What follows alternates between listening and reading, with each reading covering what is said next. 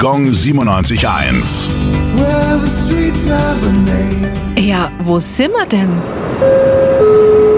Großstraße, Nürnberg. Die Straße liegt im Stadtteil Zerzabelshof und wurde nach Konrad Groß benannt. Der lebte im 14. Jahrhundert in Nürnberg und war vor allem eines, schwer reich. Er ist der bekannteste Vertreter der Ratsfamilie Groß und hatte in und um Nürnberg weitläufige Besitzungen, wie den Plobenhof südlich der später errichteten Frauenkirche und die Herrensitze Simonshofen und Denberg.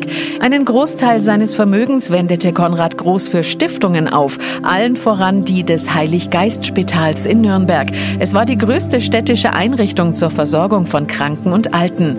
Konrad Groß, kunsthistorisch bedeutendes Grabmal, befindet sich heute noch im Kreuzigungshof des Spitals.